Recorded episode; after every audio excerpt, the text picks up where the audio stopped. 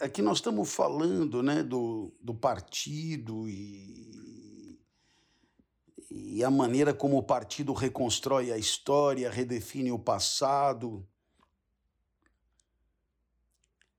E aí você tem uma definição do tipo: o passado é qualquer coisa sobre a qual os registros e a memória concordem. Né? É, a partir do momento que você trabalha a memória e os registros, é, acabou, né? Acabou. A realidade do que aconteceu, ela pode ser completamente redefinida. E assim, de maneira a inverter os fatos completamente. Completamente. Deve ser muito desesperador para quem viveu a realidade perceber que aquela realidade de que você participou, né? anos depois, ela é apresentada de modo completamente alterado, adulterado e invertido. Vamos imaginar, por exemplo, uma pessoa que tenha sido vítima de, de agressão. E isso pode ser uma agressão levada a cabo pelo Estado, por exemplo. Ou não, mas digamos que sim. Então, essa pessoa tem, assim, uma convicção absoluta de que foi vítima de uma injustiça. E aí o que acontece? Bom, o que acontece é que ela mesma, porque viveu todo esse tempo e ela mesma se dá conta de que a narrativa hegemônica, né, narrativa dominante,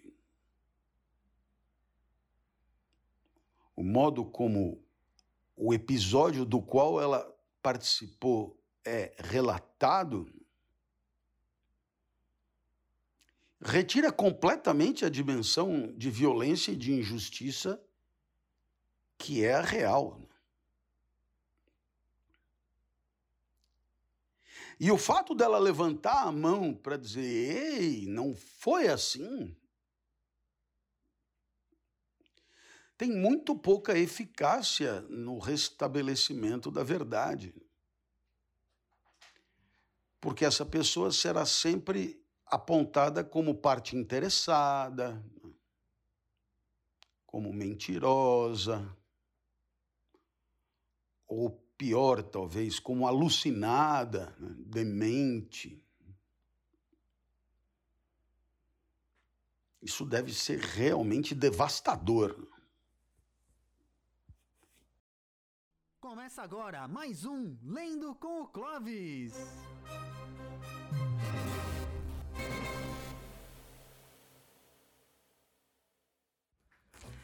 1984 de George Orwell é o nosso livro.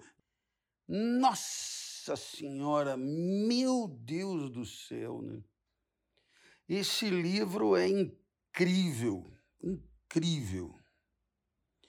Porque lendo como ele tem que ser lido assim, pegando pela mão, indo junto, mastigando, degustando, nossa, ele. Ele não tem fim, né? É incrível.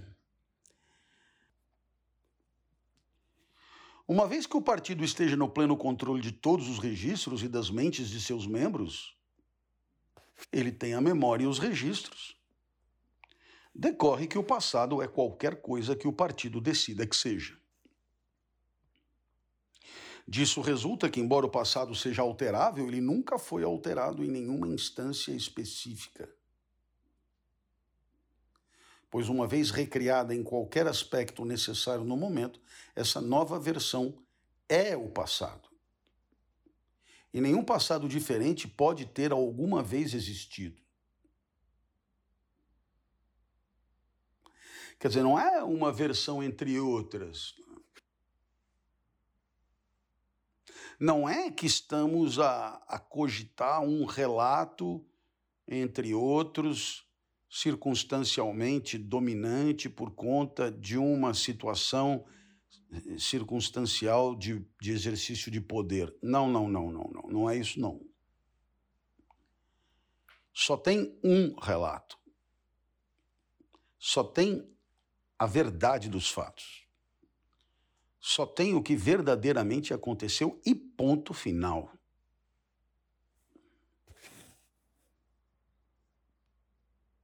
Em todos os momentos, o partido está na posse da verdade absoluta. E é claro que o absoluto nunca pode ter sido diferente do que é agora.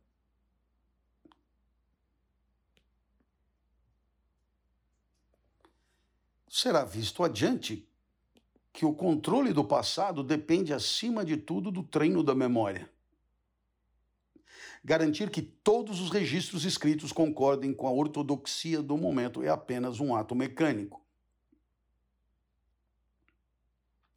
Porque lembra, o passado é a concordância dos registros com a memória. Os registros, ó, é, segundo ele, pelo que a gente está entendendo aqui, é alguma coisa que ele não diz que é mais fácil, mas é é uma tarefa a ser realizada e ponto. Muda-se o registro e acabou. Com 100% de eficácia prevista.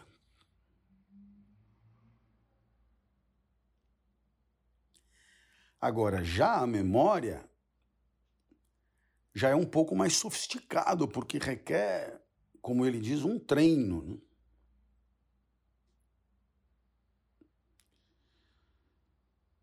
É necessário lembrar que os eventos aconteceram da maneira desejada.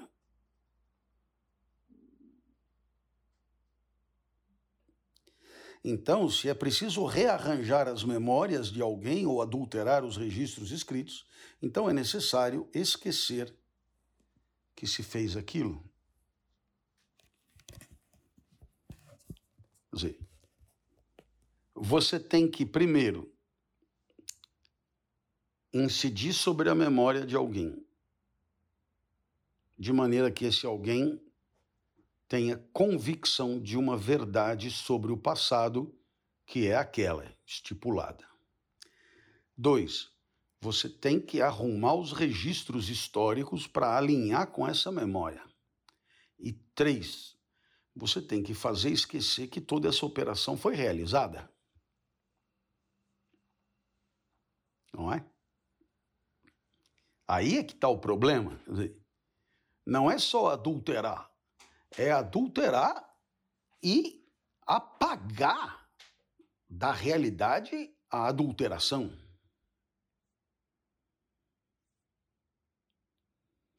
O truque para fazer isso pode ser aprendido como qualquer outra técnica mental. Isso é aprendido pela maioria dos membros do partido e certamente por todos que são inteligentes, assim como ortodoxos. Em velho idioma, isso se chama com bastante franqueza controle da realidade. Em novo idioma, chama-se duplo pensar. Embora duplo pensar inclua também várias outras coisas. Duplo pensar significa a capacidade de manter simultaneamente duas crenças contraditórias e aceitar ambas. O intelectual do partido sabe em qual sentido suas lembranças devem ser alteradas. Ele, portanto, sabe que está manipulando a realidade. Porém, através do exercício do duplo pensar, também se convence de que a realidade não é violada. O processo tem de ser consciente, pois do contrário não seria executado com tanta precisão. Mas deve ser também inconsciente, pois do contrário traria com ele uma sensação de falsidade e com isso de culpa. Vamos retomar isso que é, né? O cara, ele sabe, ele sabe. De que modo as suas lembranças devem ser alteradas, né? Em que sentido suas lembranças devem ser alteradas? Ele sabe. Ele sabe, portanto, que está manipulando a realidade. Porém, através do exercício do duplo pensar, também se convence de que a realidade não é violada. Então, é muito louco, porque o processo tem de ser consciente, pois, do contrário, não seria executado com tanta precisão. Quer dizer, você sabe que está borrando uma coisa em proveito de outra, mas deve ser também inconsciente, pois do contrário traria com ele uma sensação de falsidade e com isso de coisa. Aquela coisa, pô, essa aqui é um faz de conta absurdo, quer dizer, eu sei que isso é desse jeito, agora me mandam acreditar que isso é de outro jeito, mas enfim, digamos, eu posso até dizer que acredito e tal, mas é, né, você a qualquer momento denuncia a, a fraude, né? Por isso que tem que ser consciente para ser preciso e inconsciente para ser verossímil. O duplo pensar repousa na própria essência do sócim, já que a atitude do partido é usar o engano consciente ao mesmo tempo em que retém a firmeza de propósito que acompanha a honestidade real.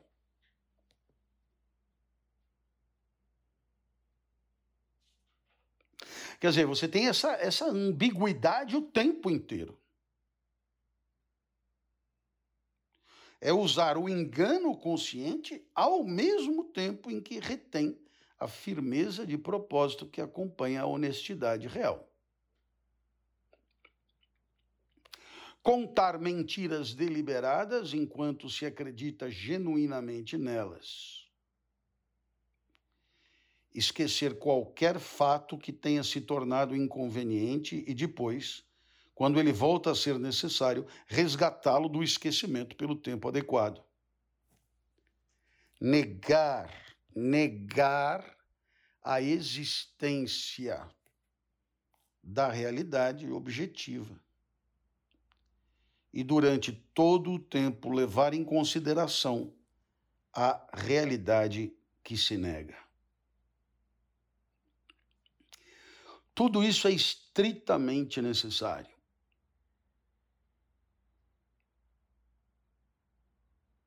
Até para usar a palavra duplo pensar, é preciso exercitar o duplo pensar. Pois ao usar a palavra, a pessoa está admitindo a manipulação da realidade. Mas um novo ato de duplo pensar apaga essa consciência e assim por diante, indefinidamente, com a mentira sempre uma volta à frente da verdade. Quer dizer, você sabe que é mentira, aí você apaga que sabe que é mentira, aceita aquilo como verdade, aí vem uma nova, um, uma nova realidade, você tem um novo relato, sabe que é mentira, apaga que sabe que é mentira, e assim você tem sempre é, como ele diz, você tem sempre mentira uma volta à frente da verdade. Em última análise, é por meio do duplo pensar que o partido tem sido capaz de suspender o curso da história. E até onde sabemos, poderá continuar assim por milhares de anos.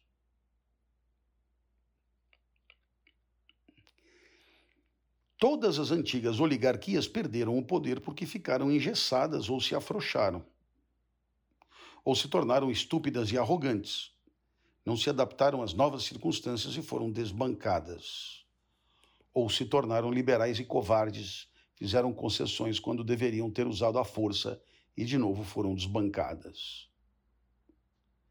Ou seja, elas caíram ou por meio da consciência ou por meio da inconsciência. Vamos retomar? Vamos retomar, porque isso aqui é interessante. Todas as antigas oligarquias perderam o poder porque ficaram engessadas ou se afrouxaram. Ou se tornaram estúpidas e arrogantes, não se adaptando às novas circunstâncias e foram desbancadas, ou se tornaram liberais e covardes, fizeram concessões quando deveriam ter usado a força e de novo foram desbancadas. Quer dizer, ou você foi desbancado porque, por causa da arrogância, não se adaptou, ou você foi desbancado porque, por causa da covardia, não usou a força quando deveria ter usado. Segundo Winston, o primeiro caso da arrogância, você tem uma queda consciente. No segundo caso da covardia, você tem uma queda inconsciente. O trunfo do partido foi criar um sistema de pensamento em que ambas as condições podem existir simultaneamente. Para governar e continuar no poder, uma pessoa precisa, então, ser capaz de desconstruir o senso de realidade. Pois o segredo do comando é combinar uma crença em sua própria imutabilidade com a capacidade de aprender com os erros do passado. Ou seja, ao mesmo tempo que você desconstrói o passado, você também aprende com os erros do passado.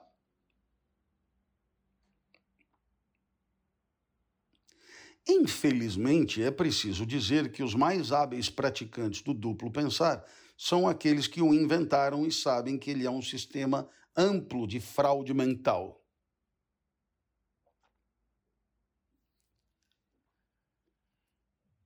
Os mais, veja você, os mais hábeis praticantes do duplo pensar são aqueles que o inventaram e sabem que ele é um sistema amplo de fraude mental. Quer dizer, quem melhor duplo pensa é aquele que mais sabe o quão fraudulento ele é. Na nossa sociedade, os mais conscientes são também aqueles que mais estão longe de enxergar o mundo como ele é. E isso é muito intrigante, você não acha? É muito intrigante. Quer dizer, quanto mais você sabe tratar-se de uma fraude, menos você é capaz de desmontá-la. Em geral, quanto maior a compreensão, maior a ilusão. Quanto mais inteligente, menos lúcido.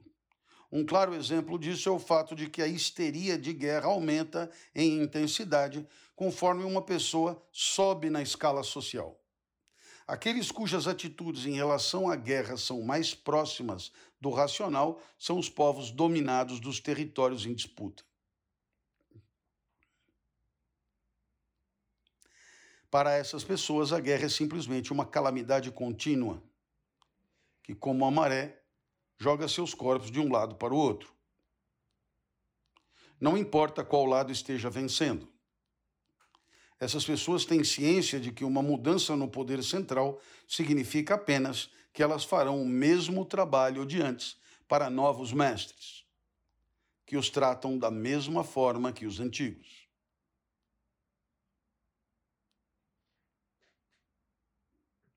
Os trabalhadores ligeiramente mais favorecidos, que nós chamamos de proletas, têm uma consciência apenas intermitente da guerra. Quando necessário, podem ser levados a frenesis de medo e ódio, mas quando deixados à própria sorte, são capazes de se esquecer por longos períodos de que há uma guerra em curso. Agora, É nas fileiras do partido e, acima de tudo, no núcleo do partido que se pode encontrar o verdadeiro entusiasmo com a guerra. A conquista do mundo é uma crença mais sólida entre os que conhecem a sua impossibilidade.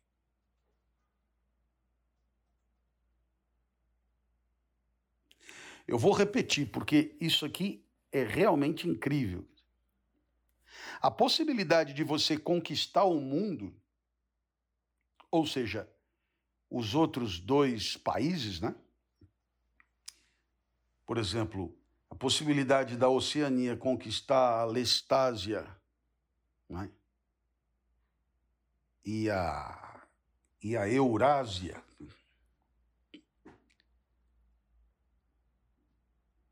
Ela é uma possibilidade mais genuinamente compartilhada, comentada,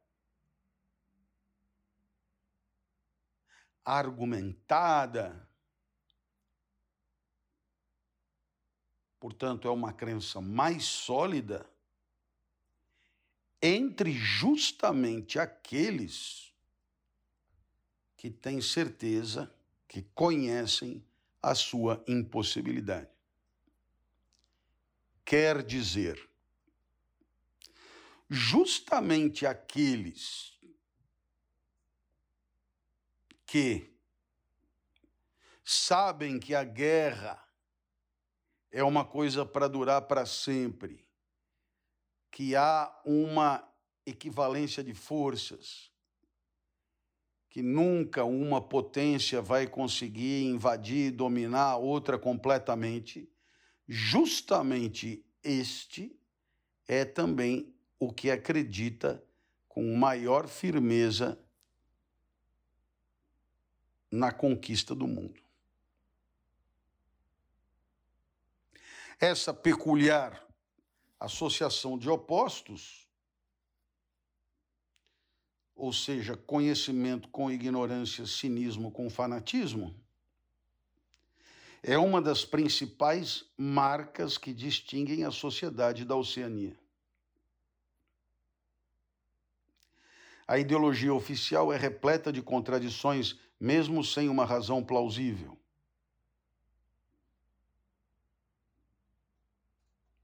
Assim, o partido rejeita e deprecia cada princípio.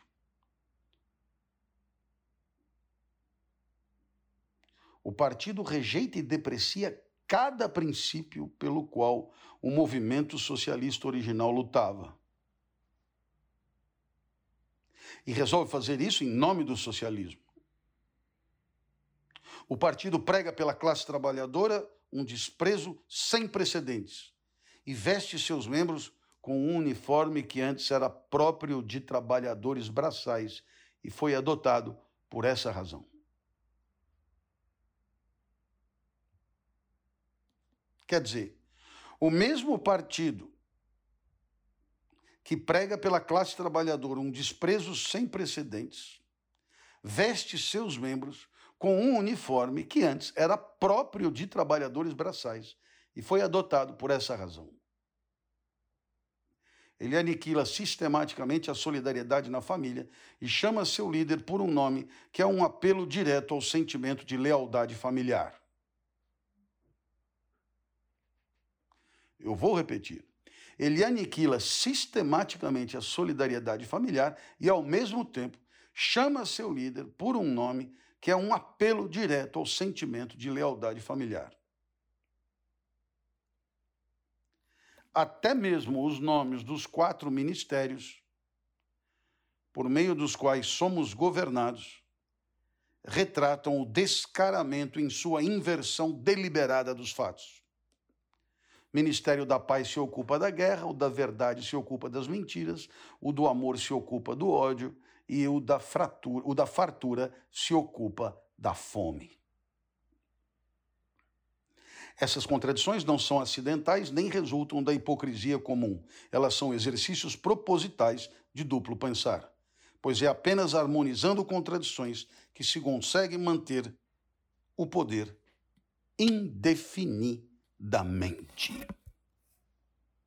Essas contradições, como por exemplo o Ministério da Paz se ocupar da guerra, o Ministério da Verdade se ocupar das mentiras, o Ministério do Amor se ocupar da tortura e o Ministério da Fartura se ocupar da fome. Essas contradições não são acidentais, nem resultam da hipocrisia comum. Elas são exercícios propositais de duplo pensar. Pois é apenas harmonizando contradições que se consegue manter o poder indefinidamente.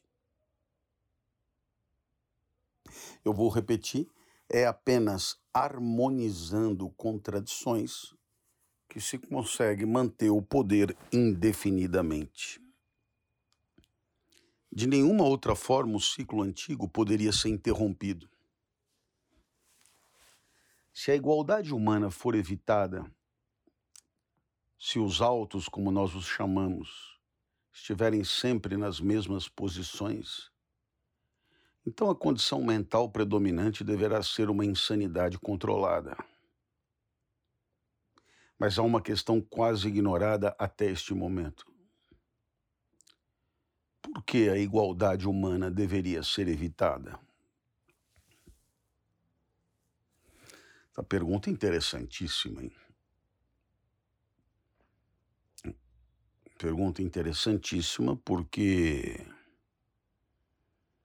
essa pergunta sobre a igualdade ou a disposição hierárquica dos seres é uma pergunta que se encontra na ruptura do pensamento cristão em relação ao pensamento grego. Ela nos interessa de perto. Você sabe que o pensamento cristão passou a régua nas diferenças de natureza e focou o valor da pessoa na liberdade, no livre-arbítrio, naquilo que você faz com os talentos que você tem, dando a todos, digamos, a mesma condição de princípio, colocando, colocamos, colocando todos no mesmo ponto de partida, não é? Então, essa pergunta é bacana. Por que deveria ser, então, evitada a igualdade humana. Supondo que o funcionamento do processo tenha sido descrito corretamente, qual é o motivo desse esforço imenso, minucioso e planejado para congelar a história em um determinado ponto? Aqui nós chegamos ao segredo central. Conforme vimos, a mística do partido e, acima de tudo, do núcleo do partido depende do duplo pensar. Mas, em uma profundidade ainda maior repousa o motivo original. O instinto nunca questionado que levou à tomada do poder e depois fez surgir o duplo pensar. Fez surgir também a polícia do pensamento. Fez surgir o estado contínuo de guerra e todo o resto da parafernália necessária. Esse motivo consiste de fato E aqui, veja bem, aqui se interrompe a leitura do livro. Uma leitura que já ia longe, uma leitura que começou lá atrás, uma leitura. Né? Hum, interessante e tal, mas assim, é um tijolo no meio do livro, não? É um tijolo no meio do livro. Winston percebeu o silêncio como se percebe um novo ruído. Parecia-lhe que Júlia tinha estado imóvel já por algum tempo. Porque ele estava lendo alto para Júlia, né? Você lembra disso? Não? Estava deitada de lado, nua da cintura para cima, nua da cintura para cima, com a bochecha apoiada na mão e um cacho preto caído sobre os olhos. O peito subia e descia, descia arfante, lenta e regularmente. Lenta e regularmente.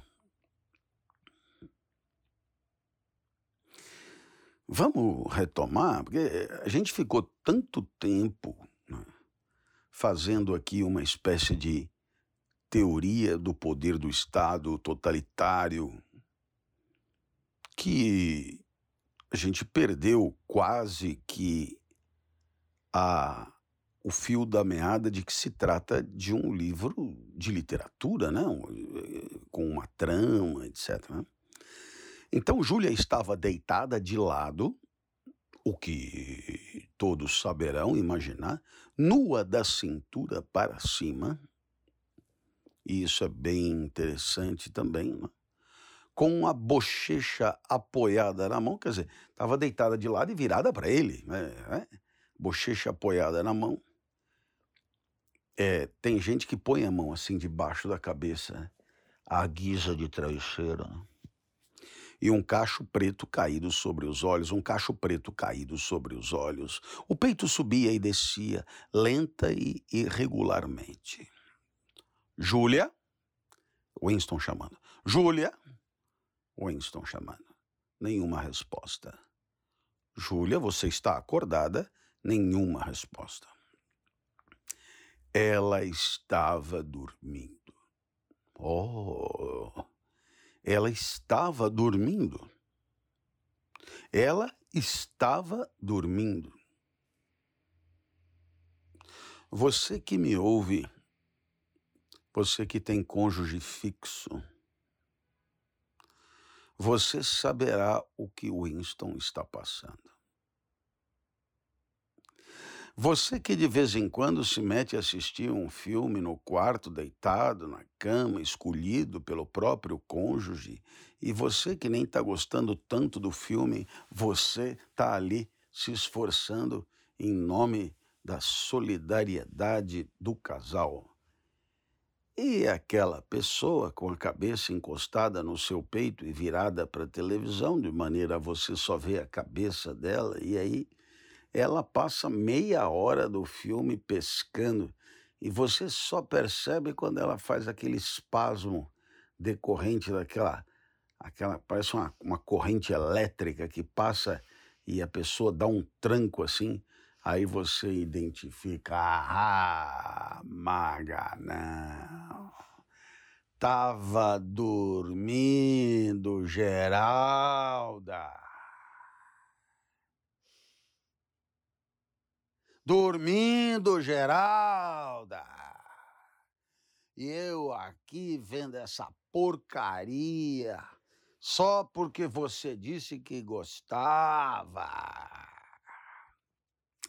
Bom, não é muito o caso, mas né, ela estava dormindo. Winston fechou o livro, pousou-o, pousou-o cuidadosamente no chão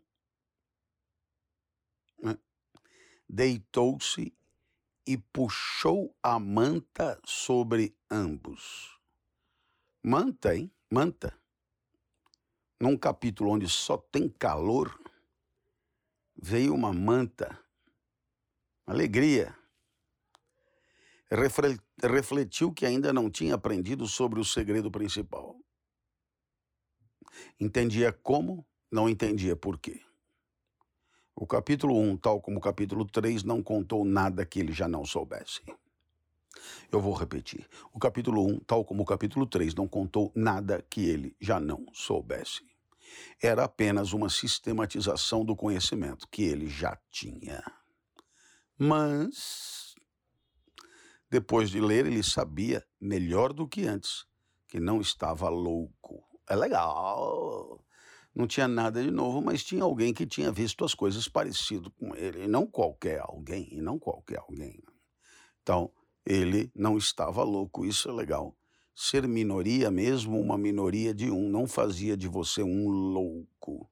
Existiam a verdade e a mentira, e se você se agarrasse à verdade, mesmo que contra o mundo inteiro, você não seria louco. Um raio dourado do sol poente atravessou a janela e iluminou o travesseiro.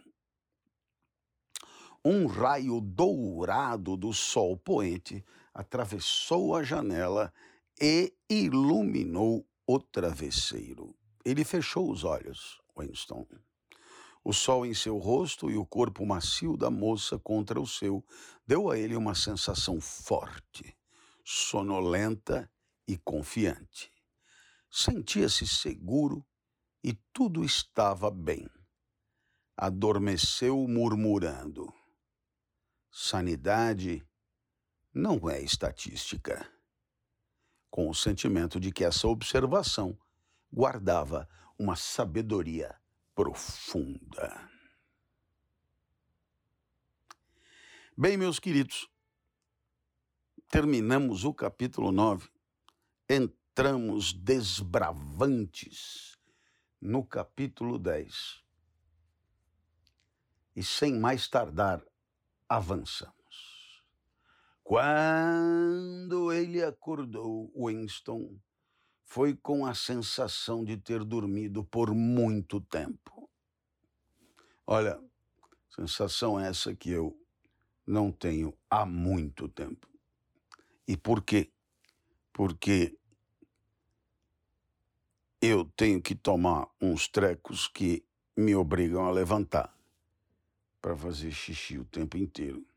Portanto, isso de dormir muito tempo é uma impossibilidade mas uma olhadela no relógio antigo disse-lhe que ainda eram vinte e trinta.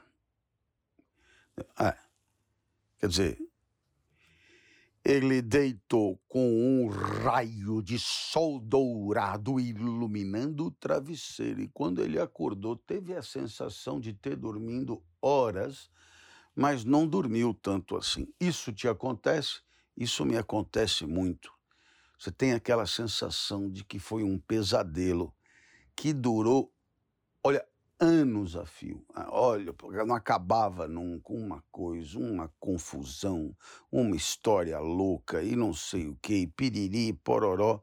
E quando viu, deu 40 minutos de sono. Que isso, que isso. Existe o tempo do mundo fora de você, tic-tac, tic-tac, é o tempo do relógio. Existe o tempo da alma, que são as durações né? de você acordado e tem a sensação de que um jantar que durou uma hora terá para você durado quatro horas, e tanta gente chata junta, etc e tal. E tem o tempo do pesadelo. Professor, por que, que o senhor fala, fala pesadelo? Porque, para mim, sonho igual pesadelo.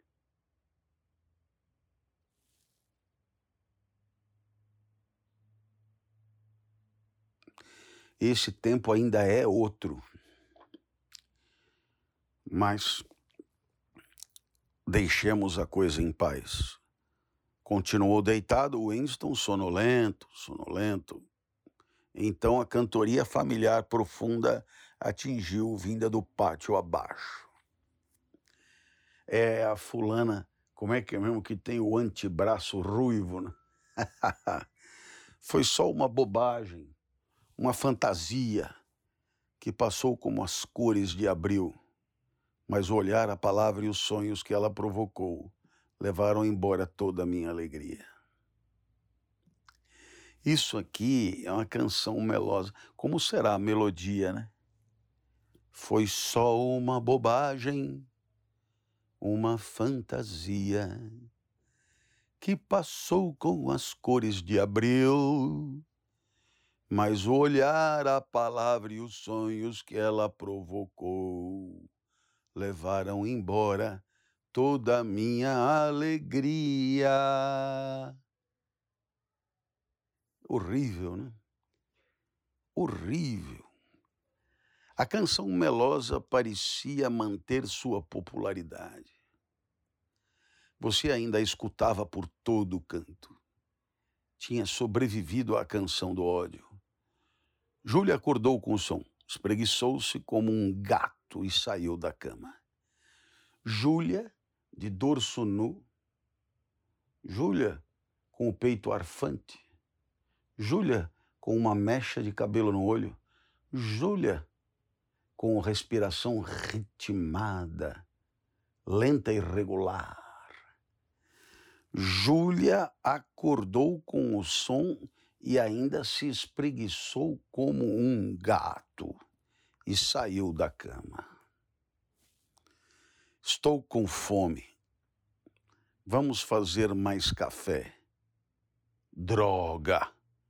O fogo apagou e a água está fria. Ela pegou o fogareiro e o balançou. Não tem óleo.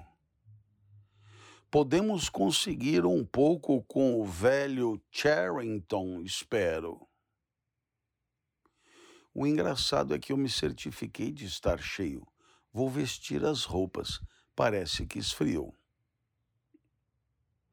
Winston também se levantou e se vestiu. A voz infatigável prosseguiu.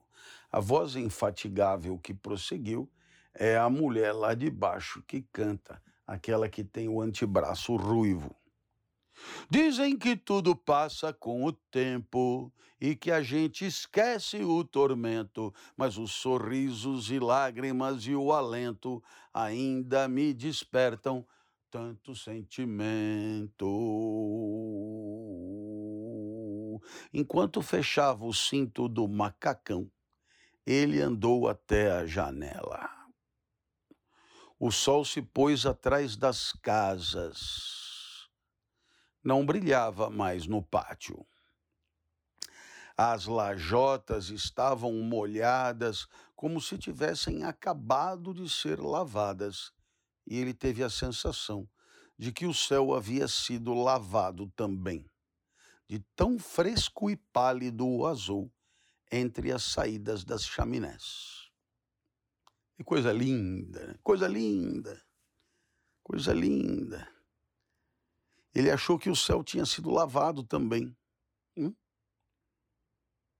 De tão fresco e pálido o azul entre as saídas das chaminés.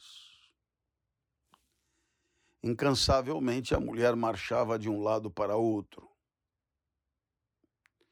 colocando e retirando a mordaça de pregadores de roupa.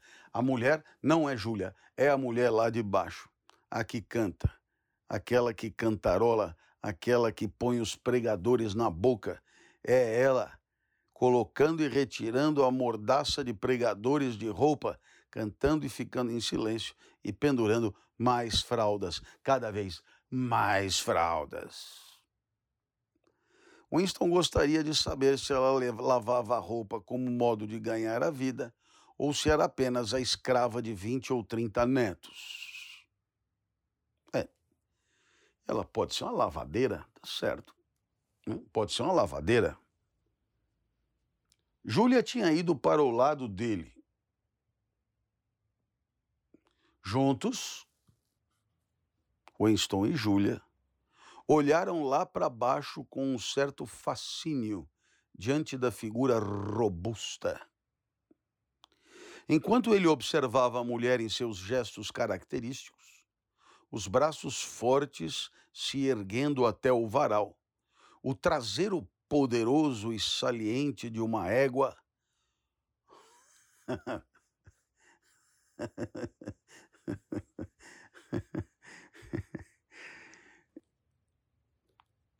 ocorreu-lhe pela primeira vez que ela era bonita.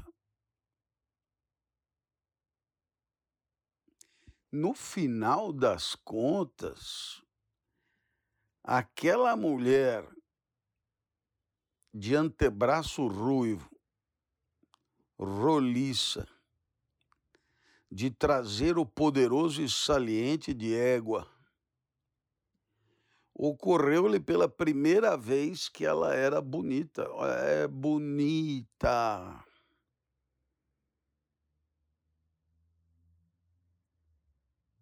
Esse Winston, viu? Tá me saindo melhor que a encomenda. Já tá de olho na vizinha do seu Charrington. É, Nunca antes lhe passara pela cabeça que o corpo de uma mulher de 50 anos expandido a dimensões monstruosas pela gestação e depois endurecido, embrutecido pelo trabalho até ficar passado como um nabo maduro demais, pudesse ser bonito.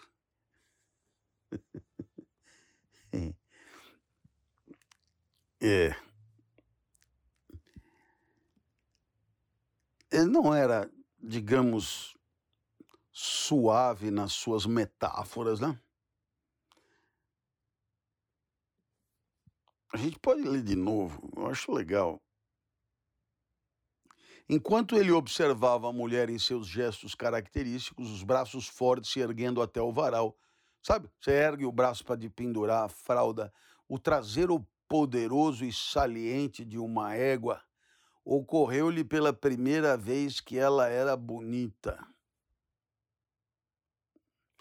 Eu estava tentando lembrar se alguma vez eu já reparei no traseiro de uma égua e eu não estou lembrando. Nunca antes lhe passara pela cabeça que o corpo de uma mulher de 50 anos. Olha, você vê o que são as coisas, né?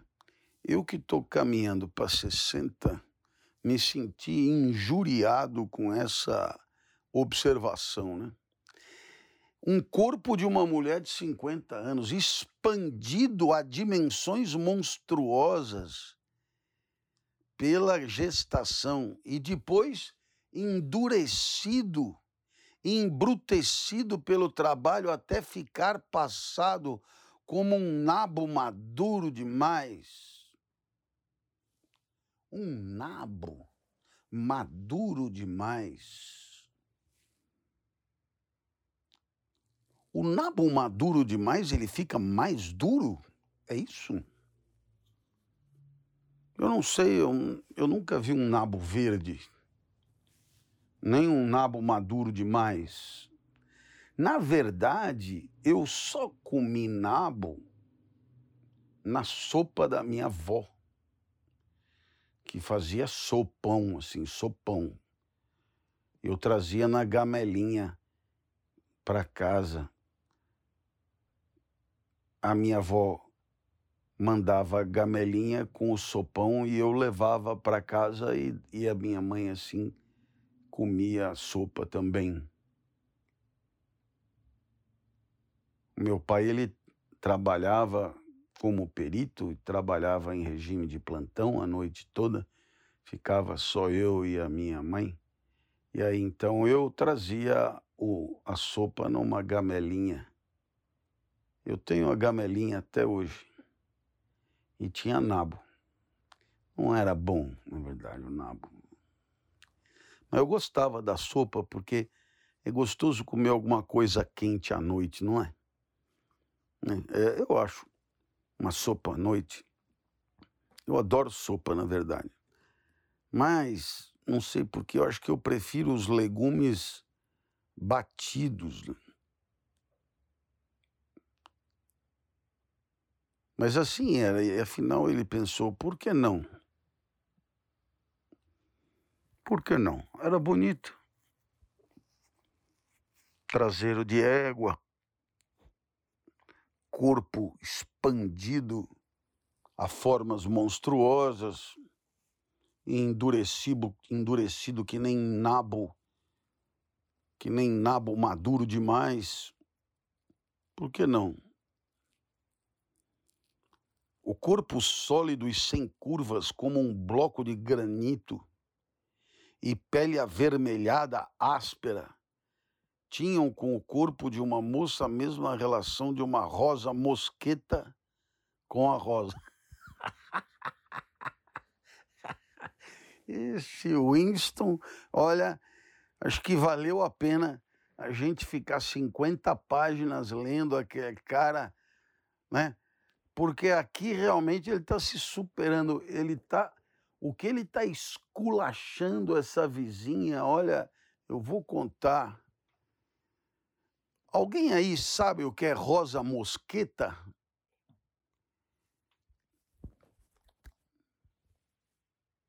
Depois pode explicar, viu? Porque a minha ignorância é tão vasta que eu não sei a diferença, a especificidade de uma rosa mosqueta em relação a uma rosa. E por que o futuro.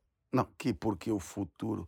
Por que o fruto haveria de ser considerado inferior à flor? Ah! Quer dizer que rosa mosqueta é um fruto. Aí, beleza. Eu nunca comi uma rosa mosqueta. Nunca. Ela é bonita, murmurou. E aí Júlia respondeu: Ela tem mais de metro de quadril, assim é fácil. É o tipo de beleza dela. Winston envolveu a cintura suave de Júlia, que cabia fácil em seu braço.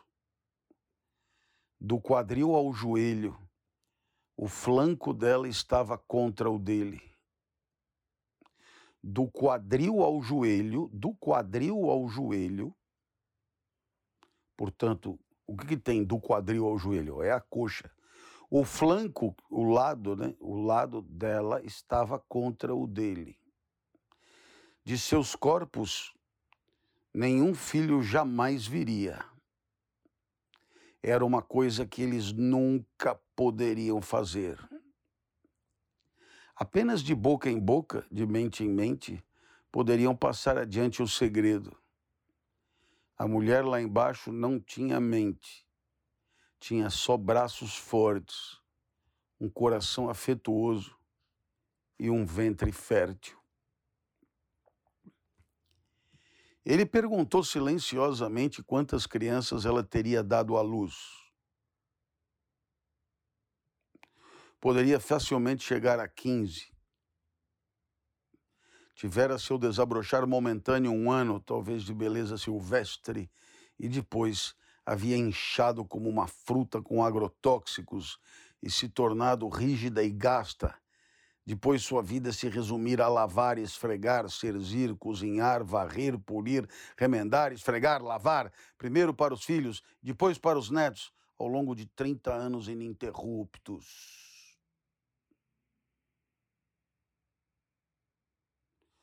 No final ainda conseguia cantar.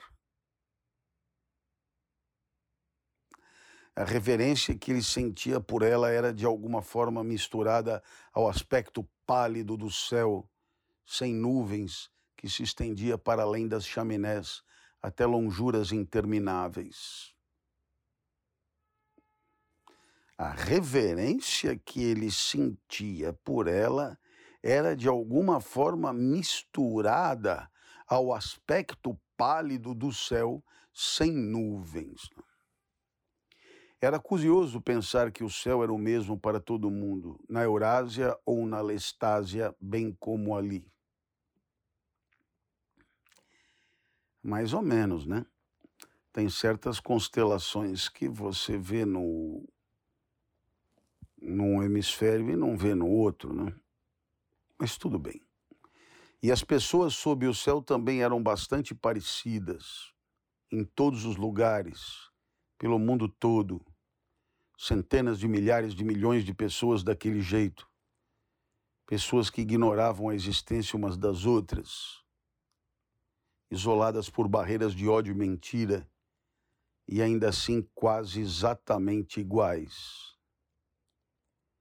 Pessoas que nunca tinham aprendido a pensar mas que estavam acumulando em seus corações, estômagos e músculos, o poder que um dia viraria o mundo de ponta cabeça. Se havia esperança, era nos proletas. Se havia esperança, era nos proletas. Sem ter lido o livro até o fim, Winston sabia que essa devia ser a mensagem final de Goldstein. O futuro pertencia aos proletas. E será que ele poderia ter certeza de que quando o tempo dos proletas chegasse, o mundo que eles construiriam não seria tão estranho para ele, Winston Smith, quanto o mundo do partido? E será que ele poderia ter certeza de que quando o tempo dos proletas chegasse, o mundo que eles construiriam não seria tão estranho para ele quanto o mundo do partido? É, ou pior. Sim, porque ao menos seria um mundo são, onde existe igualdade, pode haver sanidade. Seria um mundo são. Sim, sim, seria melhor seria muito melhor. Mas cedo ou mais tarde aconteceria. A força mudaria para a consciência. Os, plora, os proletas eram imortais. Não se podia duvidar disso, olhando para a figura valente no pátio. É, meu amigo. No fim, o despertar deles chegaria. No fim, o despertar deles chegaria. E até que isso acontecesse, ainda que demorasse mil anos, eles permaneceriam vivos contra todas as probabilidades, como os pássaros transmitindo de um corpo ao outro a vitalidade da qual o partido não compartilhava e não podia eliminar. Você se lembra, ele disse, do tordo que cantou para nós naquele primeiro dia no limiar do bosque. Ele não estava cantando para nós, remendou Júlia. Cantava para agradar a si próprio. Nem mesmo isso. Estava só cantando. Os pássaros cantavam, os proletas cantavam, o partido não cantava ao redor do mundo todo, em Londres, em Nova York, na África e no Brasil, nas terras misteriosas e proibidas além das fronteiras, nas ruas de Paris e Berlim, nos vilarejos das planícies sem fim na Rússia, nos bazares da China e do Japão, em todo lugar existia a mesma figura durona e irredutível, tornada monstruosa pelo trabalho e pela criação de filhos, que se esfalfava do nascimento à morte e continuava cantando. Esse foi o Lendo com o Clovis. Não perca nosso próximo episódio, aqui no www.twitch.tv barra às segundas, quartas e sextas, às 21 horas.